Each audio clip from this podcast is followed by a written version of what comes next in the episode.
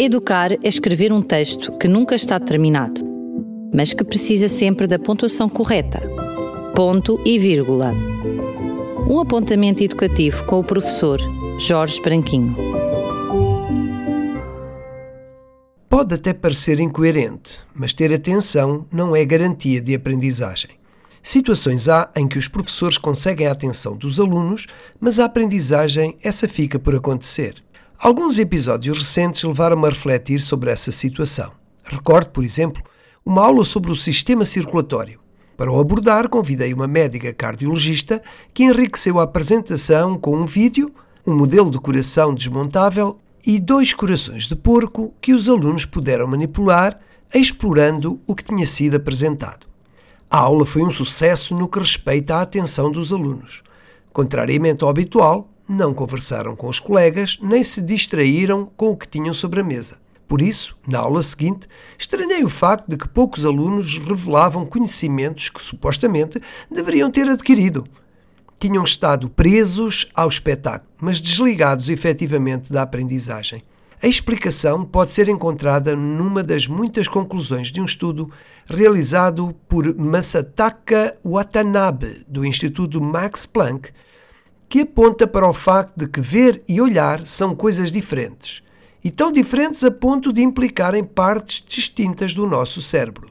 De facto, olhar, entendamos uma observação passiva, é algo fisiológico, rápido e despreocupado.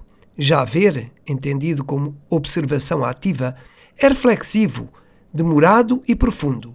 É uma experiência individual onde se estabelecem conexões entre as componentes daquilo que se observa e entre elas e os conhecimentos já adquiridos. Se os alunos olham e não veem, talvez não seja só culpa deles. Na verdade, a nossa sociedade está cada vez mais imersa numa telemática de consumo. A velocidade com que se consomem verdadeiramente vídeos, informações, jogos, etc., através de diferentes meios eletrónicos, não permite às crianças que haja reflexão nem assimilação. Esse consumo despreocupado e vertiginoso está a fazer surgir a dificuldade de nos concentrarmos naquilo que observamos. A aprendizagem poderá padecer naturalmente desse facto. Contrariá-lo pode passar por tudo aquilo que contribua para desacelerar e acalmar a mente, moderando os momentos de consumo, promover atividades reflexivas, por exemplo, fazer passeios exploratórios ou escrever um diário? Ou ainda poderá passar por tudo que contribua para criar disponibilidade para a aprendizagem. Aceitam-se incentivos. Voltaremos a nova reflexão no próximo ponto de encontro e esse, como sabe, é no próximo ponto e vírgula. Até lá! Educar é escrever um texto que nunca está terminado mas que precisa sempre da pontuação correta.